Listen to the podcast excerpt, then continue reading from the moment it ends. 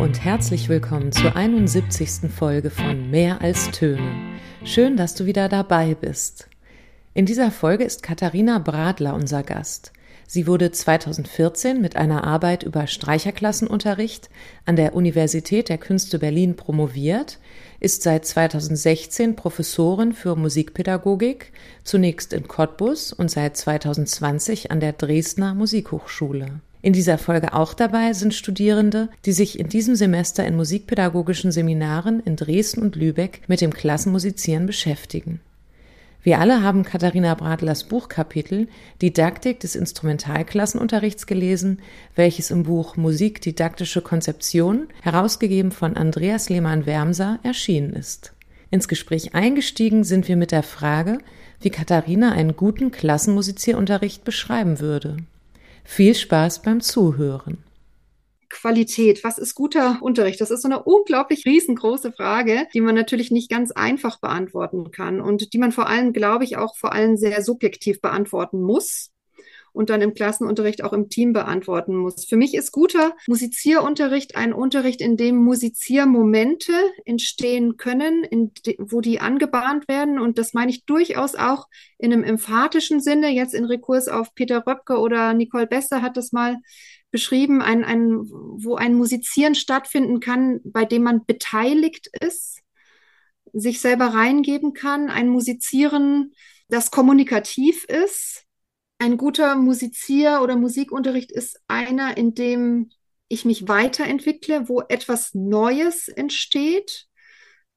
Ob ich das jetzt Lernen nennen will oder eben eine Transformation nennen will, die sich ereignet. Ein guter Musizier- oder Musikunterricht ist einer, der auch unterschiedliche Facetten des Musikmachens, Musizierens, der Beschäftigung mit Musik aufnimmt und anbietet, also verschiedene Zugangsweisen. Das heißt nicht nur auf eine Art und Weise. Ein guter Musik Musikunterricht ist einer, wo Beziehungen verdeutlicht werden durch Reflexion, aber auch Beziehungen nicht nur kognitiv reflektiert werden, sondern auch spürbar werden für die Beteiligten. Also ich könnte die Liste noch wahnsinnig weit fortsetzen. Ich bin auch gespannt auf eure Ideen dazu. Ich denke noch so ein bisschen aus instrumentalpädagogischer Sicht, dass es auch ein Unterricht ist, in dem Identifikationsmomente möglich werden äh, mit sich selber. Da finde ich zum Beispiel auch spielt eine ganz, ganz große Rolle im Klassenunterricht, dass man ein Instrument hat. Also ich denke jetzt ein bisschen vom Streicherklassenunterricht, was so mein persönlicher Schwerpunkt ist. Es ist ganz, ganz wichtig, welches Instrument man wählt. Der Korpus ist in irgendeiner Form eine Verlängerung vom Körper. Die Atmung, damit stiftet man ja auch wieder oder trägt in irgendeiner Form seine Identität nach außen. Genau, vielleicht erstmal bis dahin. Mir fallen noch mehr Sachen ein, aber ich freue mich auch, wenn wir die gemeinsam weiterentwickeln. Also ich würde direkt gerne mal an einem Punkt anknüpfen, und zwar der Punkt Beziehungsarbeit und Beziehungen verdeutlichen durch Reflexion den Punkt hast du gerade genannt. Kannst mhm. du sagen, was, was das genau bedeutet und wie eine Lehrerin das genau machen kann? Wie sie es genau machen kann, kann ich dir leider nicht sagen. Das ist immer so ein bisschen der Haken. Ähm, Rezepte gibt es nicht und es gibt auch nicht das eine Klassenmusizierkonzept oder den einen Lehrgang, an dem man sich halten kann. Aber ich glaube, was man schon machen kann, eine bestimmte Haltung pflegen.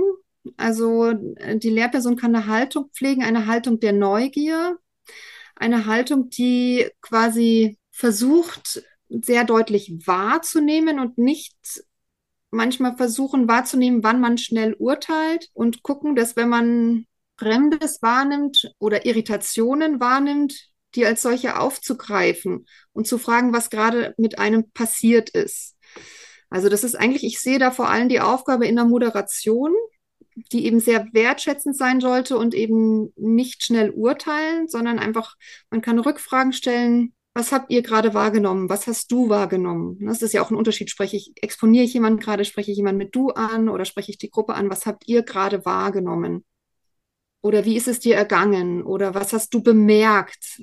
Und dann ist es eigentlich nur eine Frage, wie ich quasi diese Antworten dann miteinander in Beziehung setze. Also ich denke auch, dass es sehr viel mit Moderation zu tun hat. Wenn wir in, in Reflexion gehen wollen, vielleicht Beziehungen stärken wollen, und äh, in unserer Diskussion im Seminar hat mich jetzt so ein bisschen beschäftigt, das Thema Reflexion kommt öfter, dass wir das vielleicht auch manchmal übertreiben und denken, dass wir alles reflektieren müssen. Was würdest du dazu sagen? Das würde ich eigentlich nur unterstreichen wollen. Deswegen hatte ich vorhin, als ich gesprochen habe, ganz bewusst nochmal gesagt, nicht nur reflektieren, sondern auch spüren. Also, dass man eine Spürbarkeit, eine Körperlichkeit, die man durch Tonus, durch Spannung, äh, die man wahrnimmt, auch einfach stehen lassen kann. Ne? Das Gute ist ja gerade an der Musik oder dem Musizieren, dass es einen Raum aufmacht, der sich der Sprache ja ganz oft einfach entzieht. Das ist quasi, macht eine Qualität aus von der Klassenmusizier-Lehrperson, hier die Waage zu halten, zu gucken, was braucht meine Gruppe gerade, wie ist der Bedarf? Ist es wichtiger, hier mehr in die kognitive Reflexion zu gehen? Ist es jetzt in dem Moment wichtig, etwas körperlich stehen zu lassen. Also Bianca Hellberg spricht ja in ihrer Doktorarbeit auch von dem koordinativen Raum, ne, der ja vielleicht auch, wo viele Aspekte eine Rolle spielen, ne, wie man situiert ist, wie man aufeinander reagiert, wie ist der Tonus, wie sitzt einer, wo steht der Notenständer sozusagen und all diese Aspekte, ob man die quasi einfach stehen lassen kann und dann macht eine Qualität von der Lehrperson auch aus, das einfach wahrzunehmen. Also so quasi dafür so ein Feeling zu entwickeln. Gregor hat jetzt seine Hand erhoben, was mich sehr freut. Genau, ich würde an der Stelle gerne was aufgreifen, und zwar dieses die Waage halten, beziehungsweise zugehen auf einzelne Schülerinnen. Und zwar, es gibt ja sicher vor allem in so Vokalklassen oder Popklassen oft das Phänomen, dass Schüler oder Schülerinnen da drin sind, die schon viel mehr Vorerfahrung haben als andere. Hast du da Ansätze oder Ideen dazu, wie man dem begegnen könnte, ohne dass andere demotiviert werden oder mhm diese etwas vorgebildeteren Personen dann ähm, mhm. ja vielleicht eingeschränkt werden in ihrer Motivation oder ihrem Erlebnisdrang. Ja, vielen Dank für diese wichtige Frage, die äh, uns ja immer wieder beschäftigt. Vor vielen, vielen Jahren, ich glaube, das ist 15 Jahre jetzt bestimmt schon her, wo ich meine ersten oder noch länger ja Streicherklassen hatte, da hätte ich wahrscheinlich noch gesagt, dann sollen die was anderes machen, damit die alle auf einem Niveau sind, so. Und das ist ja auch ganz oft der Fall in, in Streicherklassen, Lehrgängen, dass man sagt, nee, also wenn einer schon Geige kann, dann darf er in der Streicherklasse auf keinen Fall Geige lernen, dann muss er Kontrabass oder Cello damit er da auch auf dem gleichen Anfangsniveau ist. Also das wäre so ein Zugriff, wo man sagt, man homogenisiert in der Hinsicht. Und davon bin ich in den letzten Jahren vollkommen abgekommen und frage mich eben, wie es möglich ist, hier sensibel binnendifferenziert zu arbeiten. Und eben um, Gregor, du sprichst ja wirklich äh, schon eine ganz wichtige Gefahr auch an, damit keiner davon irgendwie demotiviert wird. Und ich glaube, das hat sehr, sehr viel mit Beobachtung zu tun von Lehrenden einfach, wo Stärken liegen, in, wo jemand in bestimmten Bereichen stark ist und wo man das kooperativ nutzbar machen kann. Und da finde ich es wichtig, einen Blick zu schulen für die Lehrpersonen von allen Mitgliedern der Klasse Stärken kennenzulernen und auf die zu gucken. Wir haben ja immer noch so das Problem, dass wir oft sehr defizitorientiert gucken. Ne? XY kann den zweiten Finger noch nicht hoch, äh, Z äh, checkt noch nicht, was Dur ist und so weiter und so fort. Aber dass wir uns selber mal vorher, bevor wir den Unterricht planen, noch mal gucken, was kann jeder Schüler, jede Schülerin. Und da bin ich einfach wirklich der festen Überzeugung, dass jeder gute Stärken hat. Und da ist es für mich ganz, ganz wichtig, dass man das Musizieren auch sehr umfassend anguckt und schaut, was für ein Können gehört zu Musizieren. Und dazu gehört eben nicht nur eine Spieltechnik, den zweiten Finger jetzt hochzugreifen. Dazu gehört eben nicht nur Musiktheorie, da gehört alles Mögliche dazu. Da kann einer kann sich sehr gut bewegen zu Musik zum Beispiel. Einer kann Musik sehr gut verbalisieren. Einer kann unglaublich gut Noten lesen. Einer kann sehr gut dirigieren und gutes Ausdrucksdirigat dazu machen. Ein anderer kann anderen was sehr gut erklären. Ein anderer hat ein gutes Körpergefühl. Eine andere, was hatte ich noch nicht, findet wunderbare Bilder zur Musik und, und so weiter. Und das im Hinterkopf haben und dann entsprechend zum Beispiel Gruppen zu bilden, wo die jeweils von diesen Stärken voneinander profitieren können. Also das wäre so mein Weg. Fand ich eine sehr schöne Antwort und ich glaube auch, dass es da einen engen Zusammenhang zur Motivation gibt. Denn wenn die Jugendlichen merken, dass wir mit ihnen so kommunizieren, dass wir für, uns für ihre Stärken interessieren und das mit ihnen gemeinsam herausfinden, dann ist das ein sehr großer Motivator. Nur ganz kurz zu dem Stichwort Motivation, weil das oft ja auch so oft als Legitimation fürs Klassenmusizieren herhalten muss, dass Klassenmusizieren per se motiviert. Ähm, da kam ich jetzt nur drauf, weil du das ins Spiel brachtest. Und das finde ich tatsächlich auch eine ganz fragwürdige Aussage, weil ich glaube, es liegt viel mehr dahinter eben. Wie moderiere ich das? Wie leite ich es an? Was gibt es für, wie sind die Spannungsverhältnisse innerhalb der Klasse? Und ich glaube nicht, dass Klassenmusizieren per se motivierend ist. Das ist immer eine Frage, wie er angelegt ist, wie er umgesetzt wird einfach. Ja. Mhm. Muriel. Ich habe so ein bisschen das Bauchgefühl, dass in der Organisation eigentlich schon häufig vieles kippt und fällt. Und also ich bin Oboistin das heißt tendenziell Bläserklassen, wobei eigentlich auch nicht, weil Oboe und Fagott sind einfach, ich sage jetzt mal frech, nicht Bläserklassen geeignet. Und da ist so die Sache, also weil ich da jetzt zum Beispiel Anmeldungsbögen von verschiedenen Schulen gesehen habe, wähle mindestens ein Holz- und ein Blechblasinstrument, könntest du dir auch vorstellen, Percussion zu spielen. Und dann soll man sich mit seinem Instrument identifizieren und dann muss es in der Klasse auch noch irgendwie ausge oder halbwegs ausgewogen zusammengestellt sein, wo dann einfach so die Frage ist, Moment mal, also die, die Kinder sollen sich mit ihrem Instrument identifizieren. Wie wählen die das überhaupt aus? Also in manchen Schulen ist ja so eine kurze Vorstellung mit davor, auch mit, mit Fachpersonal, sage ich jetzt mal. Anderswo wird es dann nach Will verteilt oder wo ich sage, das kann alles hinterher funktionieren, aber ich glaube, diese organisatorischen, bürokratischen Hürden und dann häufig auch, wenn wir jetzt an fünfte, sechste Klassen denken, das sind ja Konstellationen, die kennen wir gar nicht. Also die fangen gemeinsam an einem neuen Punkt an und fangen an zu lernen. Aber wir als Lehrpersonen kennen dieses Klassengefüge nicht. Wir kennen noch nicht die Stärken und Schwächen dieser Personen, die dann da, da zusammenkommen. Und ich finde, das ist so eine Blackbox, wo dann alle Konzepte irgendwie kann funktionieren, aber da liegt schon so viel davor, was wir, glaube teilweise ignorieren. Und deswegen, also ich hatte Daniela so eine leicht auch provokative Frage gestellt, ob dann eine optimale Didaktik, wie auch immer sie denn dann aussehen würde, ob die nicht einfach durch so ein Praxisvakuum einfach äh, gar nicht genutzt werden kann und deswegen bisher auch nicht existiert, weil die Personen, die das machen, vielleicht wissen, dass manches einfach auch seine Grenzen hat. Ja, vielen Dank ähm, für diese ganz wichtige Frage oder Fragen, die ich total nachvollziehen kann. Also gerade aus der Praxis kommend, ich bin mit den gleichen Fragen konfrontiert gewesen und Herausforderungen. Ich versuche mal die unterschiedlichen Aspekte anzusprechen. Also ich habe ganz bewusst in meiner Doktorarbeit auch in das Formulieren einer Didaktik organisatorische Rahmenbedingungen mit hineingenommen, weil ich glaube, dass die sich eben tatsächlich bedingen. Du hast ja auch schon angesprochen, ne? Also wenn ich in der Schule vier Räume zum Ausweichen zur Verfügung habe, dann kann ich ähm, Gruppenarbeit machen und die klanglich arbeiten lassen in vier verschiedenen Räumen. Wenn ich das nicht habe, geht es eben nicht. Wenn ich einen, einen, einen Bläserklassensatz zur Verfügung habe, wo die Instrumente schon gekauft sind und nur der ist da und keine Gelder stehen zur Verfügung, dann gibt es eben keine Oboe. So. Oder wenn die Instrumentenvorstellung vorher nicht stattgefunden hat, dann hat sie nicht stattgefunden. Richtig. Und damit müssen wir uns natürlich dann auseinandersetzen. Und da glaube ich halt einfach, ich glaube, es ist auch wieder eine Einstellungssache. Ich würde das vielleicht nicht unbedingt als Hürden bezeichnen inzwischen, die einem da in den Weg gelegt werden, sondern Bedingungen oder Voraussetzungen, die momentan bestehen und dann ist halt immer die Frage, wo möchte ich etwas ändern? In welchem Team bin ich? Und das ist halt wieder die Frage, mit wem arbeite ich zusammen? Ich habe Streicherklassen gehabt, da war es eine ganz fantastische Zusammenarbeit. Da haben wir uns zusammengesetzt und so weiter und so fort und Sachen ausgearbeitet und dann konnten wir auch Sachen verändern, perspektivisch, von diesen Rahmenbedingungen, die gegenwärtig gegeben waren.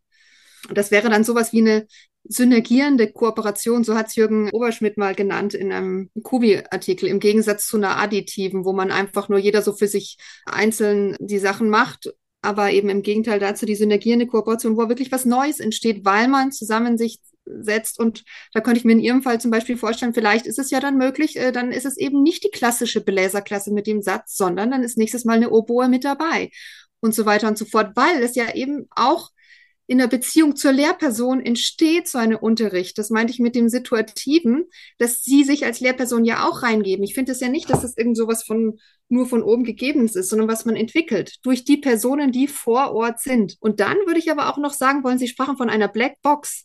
Da würde ich sagen, das ist gar nicht spezifisch klassenmusizierbezogen. Eine Blackbox habe ich auch im Einzelunterricht, wenn ein Schüler vor mir steht und äh, ich weiß gar nicht, was der mitbringt. Ne? Und, und natürlich ist es in einer gewissen Weise auch immer Überraschungspaket, so einen Unterricht. Aber ich würde Ihnen unbedingt zustimmen, dass die Rahmenbedingungen eine ganz entscheidende Rolle spielen und auch die Auswirkungen auf die Didaktik haben, äh, zweifelsohne. Und dann ist halt die Frage, wo man dreht. Dann kommt wieder die eigene Vorstellung, was ist mir wichtig? Wir sprachen von Qualitäten im Klassenmusizieren. Vielleicht haben Sie eine andere Vorstellung als ich von Qualität. Und dann gucken sie quasi, was sie dazu brauchen, um die umzusetzen. Und tatsächlich kann es auch manchmal so, das sage ich auch aus eigener Erfahrung, kann es auch manchmal sein, dass man dann eben Sachen nicht macht oder sich auch trennt von einer Schule oder von bestimmten Bedingungen. Ne? Also ich habe auch Sachen mit Ach und Krach verlassen, das sage ich ganz offen und ehrlich.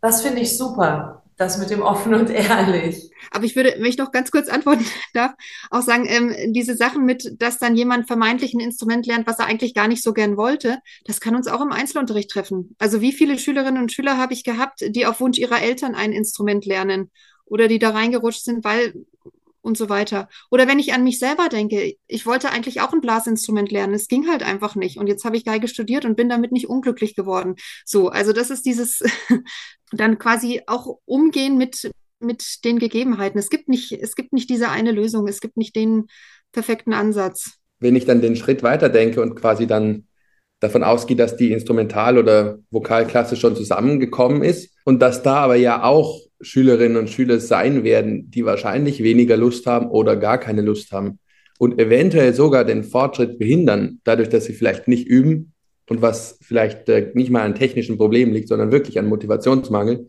oder dass sie vielleicht sogar stören im Unterricht.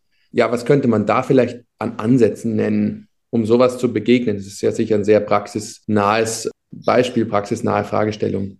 Also ich hoffe, ich bin jetzt für Sie keine Enttäuschung, wenn ich wieder keine Rezepte liefern kann. Aber ähm, wenn ich nach Störungen gefragt werde, also für mich sind Störungen eigentlich immer ein Zeichen oder dass jemand sagt, guck mal näher hin. Also ich fasse Störungen ungern auf als da will jemand mich behindern, sondern eher als ein, da macht jemand eine Aussage. Und ähm, da gibt es verschiedene Möglichkeiten zu Es kommt ja auch mal drauf an, was wird gerade gemacht. Ne? Wird bewusst falsch gespielt, wird einfach nicht mitgespielt und so weiter oder so fort. Oder mein Gott, ich hatte von A bis Z auch alles dabei. Einer hat dem anderen mal Haare ausgerissen. Ich hatte das gar nicht mitgekriegt, weil die sich dritten haben so. Äh, da muss man halt, je nachdem, was halt gerade passiert ist, reagieren. Und ich glaube, das für mich Wichtigste ist, rauszufinden, was da für ein Bedürfnis dahinter steht. So ein bisschen bedürfnisorientiert vorzugehen, zu gucken, warum hat er das gemacht? Was möchte er eigentlich? Weil ich gehe davon aus, dass er jetzt nicht, also dass er dann vielleicht einen bestimmten Ablauf stören will oder die Person einen bestimmten Ablauf stören will, weil irgendwas dahinter steht. Und das würde ich versuchen, je nachdem, was für ein Ausmaß ist, in der, äh, ähm, kann man vielleicht mal in Einzelgesprächen klären. Also ich hatte auch schon in der Gruppe eine Aufgabe gegeben und bin mit ein, zwei Schülern rausgegangen, um was zu besprechen. Man kann aber auch, wenn man schon das Gefühl hat, man versteht, warum diese Störung oder dieser bestimmte Moment entsteht, ist gruppendynamisch lösen. Also indem ich das mit Musik beantworte. Wenn ich merke, da war jetzt eine Person dabei, ich weiß, der tut sich mit dem und den Sachen noch schwer und er hat Angst, hinter anderen zurückzufallen oder sowas, kann man ja auch eine Aufgabe nehmen, wo seine Stärke jetzt irgendwie gestärkt wird. Und man gibt aber anderen eine andere Aufgabe. Also das heißt einfach auch wieder sehr, sehr spüren, warum ist jemand gerade frustriert, warum ist jemand demotiviert, warum fühlt er sich gerade zurückgesetzt und wo kann ich den anderen noch fördern und fordern. Oliver hat schon ganz lange seine Hand gehoben. Ja, da schließt es auch so ein bisschen auch an dieser Sache an. Also es geht ja auch so um Freiwilligkeit und eben Klassenmusizieren ist auch ein Teil der Schule, ja. Und was ist denn, wenn wir sagen, Klassenmusizieren ist verpflichtender Musikunterricht. Also dass wir gar nicht mehr, so wie jetzt der Fall ist, man meldet sich an und die Eltern melden die Schülerinnen und Schüler eben an und sagen, ja, ihr habt was mit Musik zu tun oder ihr wollt das ja, äh, sondern es müssen alle machen, weil ich Klassenmusizieren persönlich auch als Chance immer bekommen hatte in einer sehr ländlichen Schule, dass Kinder, die sonst mit Musik wenig oder mit Kultur auch einfach weniger zu tun haben, mit dieser klassischen Kultur, äh, da reingebracht sind. Und da wäre die Frage, ist das denn besser vielleicht, wenn sozusagen auch unmotivierte Schüler mitgezogen werden? Oder sollte man sagen, naja, eigentlich bleiben wir lieber bei denen, die sowieso schon vorgebildet sind oder eben auch mehr wollen, die dann zum Wollen bringen. Und wer nicht will, der muss das abbrechen, weil Schulpflicht heißt ja, die dürfen nicht einfach sagen, ich fehle jetzt im Unterricht. Die müssen dann diese Jahre Klassenmusizieren eben mitmachen. Verpflichtend.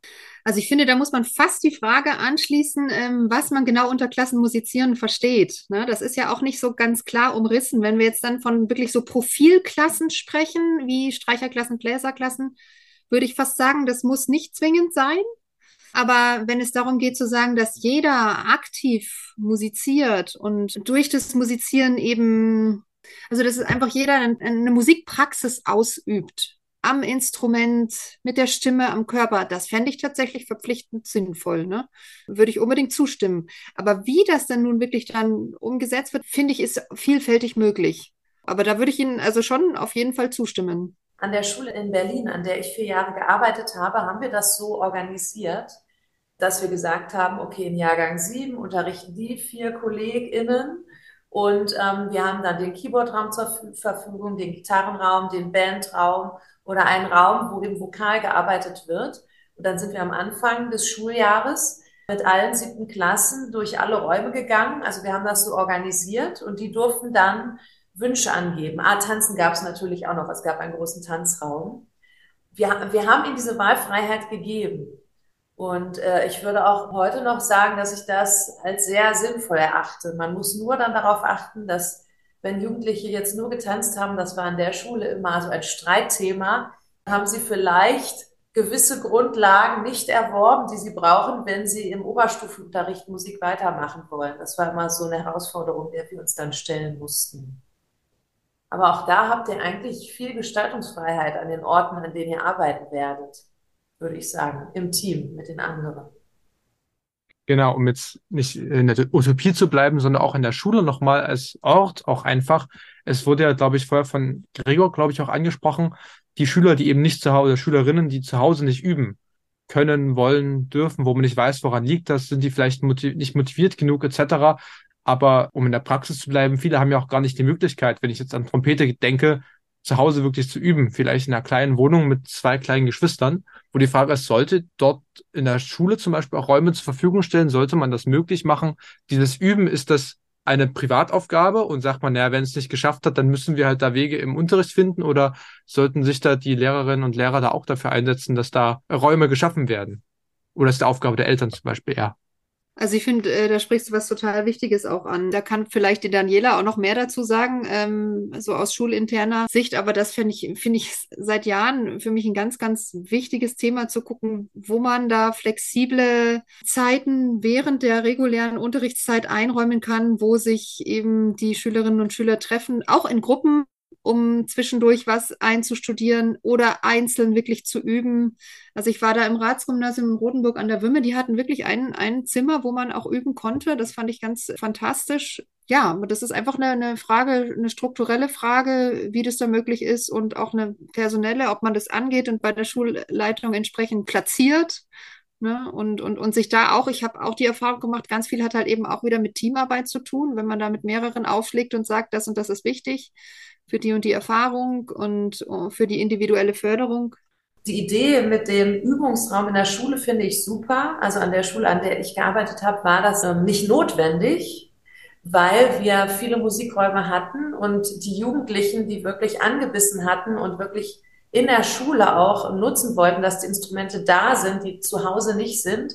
Sie sind oft in der Mittagspause zu uns zum Musiklehrerinnenzimmer gekommen, haben geklopft und wir kannten die ja auch, die dann dort üben wollten. Und dann haben wir sie da reingelassen. Dann habe ich ihn im Raum aufgeschlossen und habe ihn wieder abgeschlossen in meiner Pause, ähm, um ihm das zu ermöglichen. Und all das erfordert wirklich eine sehr gute Zusammenarbeit zwischen Erwachsenen und Jugendlichen in einer Schule, damit so ein schönes System entstehen kann. Clara meldet sich. Also ich war auf einem musischen Gymnasium, was eben was ist, was typisch bayerisch ist tatsächlich also was ich jetzt noch nicht hier in Sachsen so erlebt habe, dass es das gibt, wo wenn man diesen Zweig wählt, also in der Schule konnte man auch sprachlichen Zweig wählen, aber wenn man im musischen Zweig war, dann hat man kostenlosen Instrumentalunterricht mitbekommen. Schade tatsächlich, dass es, das hätte sich auch super angeboten, um eben Streicherklassen oder Bläserklassen so mit aufzubauen. Das gab es da gar nicht. Aber dadurch waren an der Schule Instrumentalräume verfügbar. Also auf einer Etage waren die ganzen Instrumentalräume und auch die, es gab auch Instrumentallehrer, die eben im Lehrerkollegium ganz normal waren. Und da war die Kommunikation, auch was das Üben anging, sehr gut, weil da konnte man dann teilweise die Musiklehrer einfach ansprechen und an den Räumen üben. Es gab auch ein Orgelzimmer und in der Aula hatten wir auch eine Orgel und einen Flügel und da konnte man dann auch, wenn man gerne üben wollte, selbst am Wochenende Kontakt aufnehmen und diese Räume nutzen. Also das war eigentlich auch ein schönes Konzept eigentlich.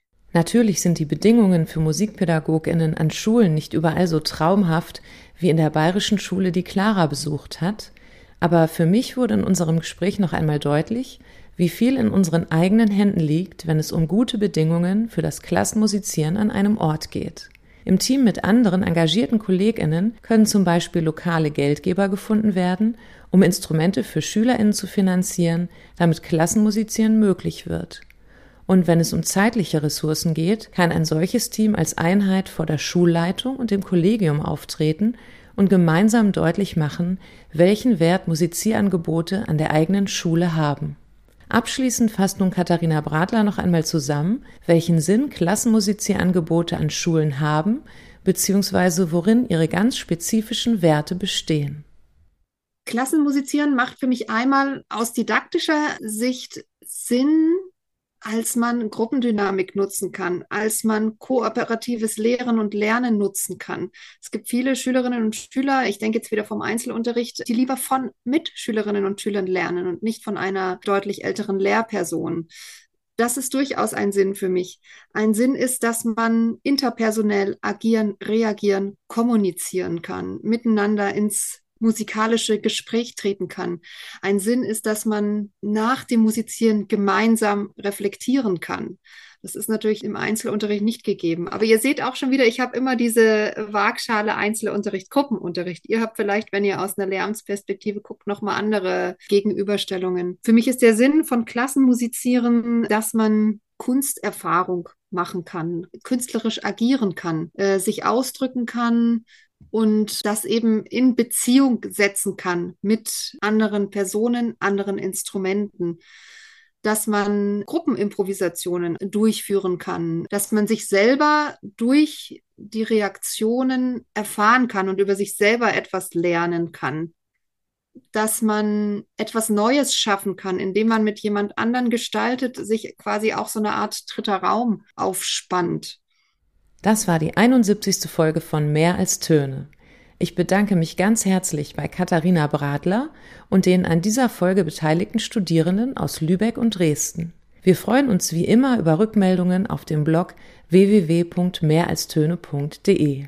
Wenn du mehr über das Klassenmusizieren an Schulen hören möchtest, scrolle zurück zur Folge vom 18. Februar 2022, in der Michael Papst Krüger zu Gast war. Ansonsten wünsche ich dir eine gemütliche Vorweihnachtszeit. Die nächste Folge erscheint vor den Weihnachtsferien. Bis dahin wünsche ich dir wie immer viel Spaß beim Musik machen, hören und unterrichten.